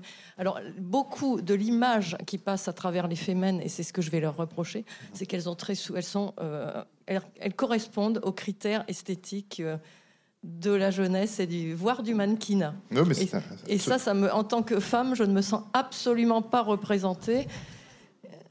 Alors, mais je pense que Joseph va pouvoir répondre, mais c'est vrai que c'était pas le cas, notamment alors des femmes africaines que j'ai évoquées, des femmes en Chine qu'on a évoquées, euh, voilà, dans d'autres lieux. mais les fémènes, ça fait partie, hein, je crois, quand même, de leur réflexion. Ça fait partie de, vous dites? De leur euh, choix et de leur réflexion. Non, non ah, si, si, si, mais j'ai lu un certain nombre d'interviews où c'était quand même revendiqué que d'avoir des corps jeunes est plutôt effectivement bien fait ça fait, euh, ça fait surtout partie des reproches qu'on leur fait effectivement. En, réalité, euh, sur la période que moi j'ai couvert, j'ai euh, rencontré tout type de, femmes, pas du tout uniquement les stéréotypes que, que vous décrivez. D'ailleurs, je ne m'aventurerai pas à dire si certaines sont plus jolies que d'autres. Tout ça, c'est très subjectif. Enfin, je ne sais pas. Et puis en outre, peut-être que euh, il y a un choix, euh, un choix des photographes qui, qui, se porte plus sur certaines militantes que sur d'autres, alors que les deux se trouvent. Oui, mais dans ce cas-là, à qui vous adressez votre reproche? Est-ce que c'est aux femmes ou est-ce que c'est euh, au, traitement médiatique Au traitement médiatique, mais elles sont médiatiques de toute façon. Et en tant que femme, regardez-nous dans la salle. Moi, je, je ne me reconnais absolument pas là-dedans.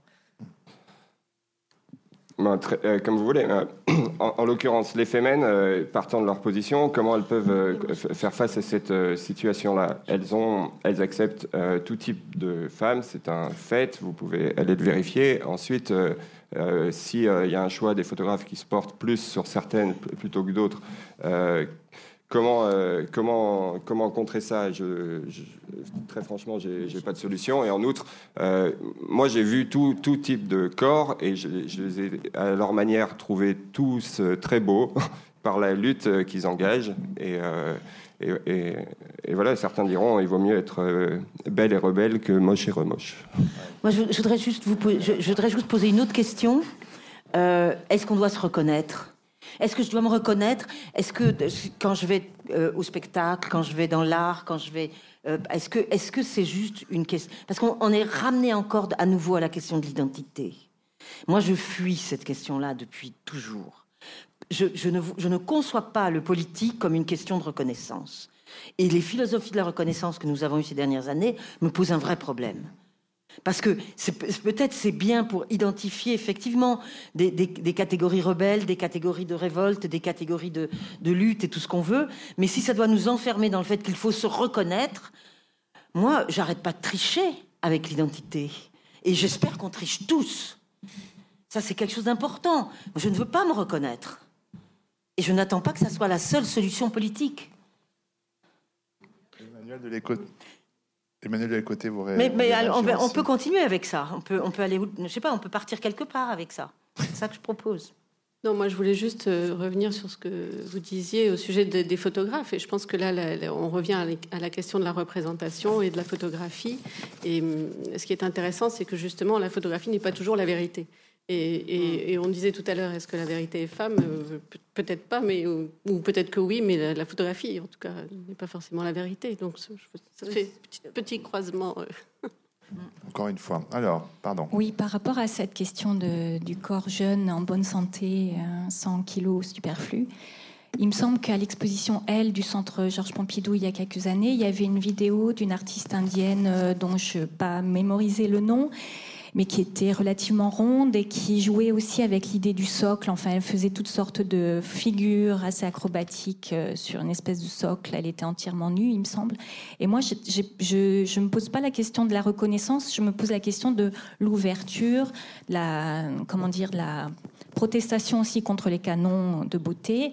Et y compris, euh, donc ma question serait été, est-ce qu'il y a des recherches justement sur la représentation des femmes par elles-mêmes en dehors des canons de beauté, et notamment aussi par rapport à la présence du poil. Je ne pense pas que vous en avez parlé ce soir, euh, parce qu'en général, les femmes s'épilent et refusent aussi euh, de montrer les poils des aisselles, les poils des jambes, etc. Donc est-ce qu'il n'y a pas encore finalement une énorme pression sociale sur ces, canons de la féminité auxquels euh, les femmes finalement encore obéissent? Merci.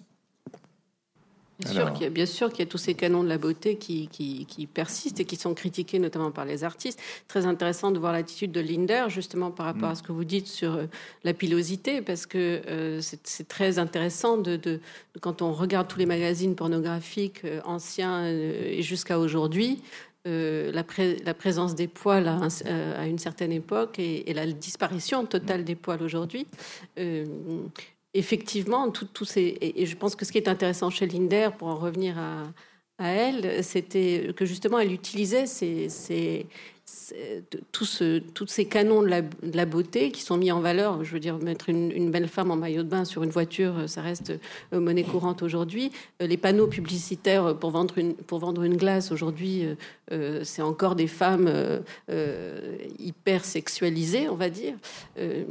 Tout, tout- et c'est ce qu'elle ce qu'elle utilise quand elle reprend des panneaux qui sont rétroéclairés. C'est évidemment des panneaux publicitaires. Donc toute cette critique, euh, elle existe aujourd'hui de la part des artistes. Mais euh, effectivement, la position et elle existe pourquoi? Parce que la, parce que la position de la femme n'a toujours pas changé. Donc on est le féminisme aujourd'hui qui existe depuis euh, maintenant, je sais pas. on- très longtemps, donc je ne donnerai pas de date. Euh, je laisse quelqu'un d'autre le faire pour moi, je pense. Euh, je, je pense que malheureusement, il est encore d'actualité pour toutes ces raisons. Je ne dédaigne pas du tout le, problème que vous soulevez et je pense qu'effectivement, est, euh, un, euh, c'est- c'est c'est un problème, mais simplement, euh, ça me fait euh, quand même penser que à nouveau à Linder, cette, cet aparté qu'on a eu en début de conversation sur le fait que des gens étaient offusqués, que Linder présente des images pornographiques, etc., ou se saisissent de ça. C'est que, encore une fois, on s'imagine que parce que les femmes, parce que ce sont des femmes qui vont se réapproprier leur propre corps, en faire usage pour, pour des motifs chez les femmes politiques, il faudrait que euh, par, euh, euh, par réflexion, si on veut, elle fasse, elle fasse automatiquement l'inverse que de ce que les hommes pratiquaient sur les représentations du corps féminin. en l'occurrence, il est beaucoup plus subversif, à mon sens, que, que les, femmes et les fémènes se sentent libres de faire l'usage qu'elles souhaitent euh, chacune, euh, je dis pas ensemble, je dis bien chacune de leur, de leur, de leur corps, et, euh, ceci même en toute liberté, avec, avec, y compris avec l'attente qu'il qui peut y avoir sur, sur, certains, sur les critères de beauté dont, vous parlez, ou sur le, combat contre ces critères de beauté-là. Elles font un, usage totalement libre et, et décidé individuellement. Et c'est ça qui me semble le plus subversif aujourd'hui. Oui, moi j'aimerais, aussi répondre à, ma façon à votre question, euh, parce que au fond c'est pas seulement la question de l'art. Est-ce qu'on, est-ce qu'on regarde seulement la reproduction des stéréotypes, des normes, etc., etc., qui alimentent euh, des débats sans fin aujourd'hui, ou bien est-ce qu'on inverse les choses et on est dans un lieu de l'art aujourd'hui où précisément c'est ce qu'on voit avec toutes ces femmes artistes et où aussi et ou aussi activistes, euh, c'est de proposer de dérégler la machine. Donc, euh, on est obsédé aujourd'hui par le fait qu'on serait soumis à toutes, ces, à toutes ces normes, à tous ces stéréotypes, et que peut-être là je serais pas tout à fait d'accord. Je crois que les, femmes artistes se contentent pas donc de critiquer, euh, de, critiquer. Elles produisent elles-mêmes de façon modélisée quelque chose d'autre, et par leur comportement, c'est là où elles peuvent rejoindre la question des activistes, et par ce qu'elles fabriquent. Et à ce moment-là, je suggère que nous nous intéressions beaucoup plus à ce qui fait rupture qu'à euh, ce qui euh, pèse sur nos épaules. Et aujourd'hui, on adore dire qu'il faut lutter contre les stéréotypes sexistes, que c'est affreux, etc., etc. Très bien. Et moi, je dis pousse. Et si on regarde tout, tout ce qui fait Là, je prends l'exemple, par exemple, dans le livre, je prends l'exemple des, des, entraîneuses de foot euh, qu'on a mis à la tête de clubs masculins. Ah, c'est quand même. j'ai changé de siècle quand je vois ça. Il s'est passé quelque chose. Donc, c'est vraiment intéressant c'est même audible. On peut dire, vous savez, on a mis une entraîneuse. Alors ça se passe pas bien, mais on en remet une autre. Donc c'est qu'on insiste. Alors je dirais pas qu'il y a des intentionnalités féministes chez les, chez les responsables de la vie sportive. Je ne le crois pas. Mais quand même, bon, voilà, on peut. C'est comme si on reprend une artiste, une Sherman, etc., qui joue sans cesse avec ces questions d'identité pour nous, pour, pour nous désorienter. Donc les modèles, ça sert à ça. Et je trouve que c'est précisément dans l'art, hein, dans l'art croisé avec le, politique, comme la question d'aujourd'hui, avec le féminisme, qu'on voit là des, des, des, subversions, alors singulières, je dirais pas individuelles, je dirais singulières, mais c'est, on peut regarder le monde comme ça. Sinon, on va répéter tous les matins, c'est affreux, il y a beaucoup de stéréotypes, euh, là, euh, voilà, et puis on, on va en jouir de le dire ou quoi? Non, mais parce que la question se pose aussi c'est un moment quand on préfère dire et redire la domination plutôt que, que la subversion. C'est et l'art est là pour justement faire le contraire. C'est aussi ça qu'il y a dans chez Niki Saint-Phal, me semble-t-il. Mais on va rester sur la subversion parce que je termine à l'heure. Moi, je suis très, vous voyez, je suis très conventionnel. Non, merci beaucoup à tous les intervenants ce soir. Merci, merci à vous.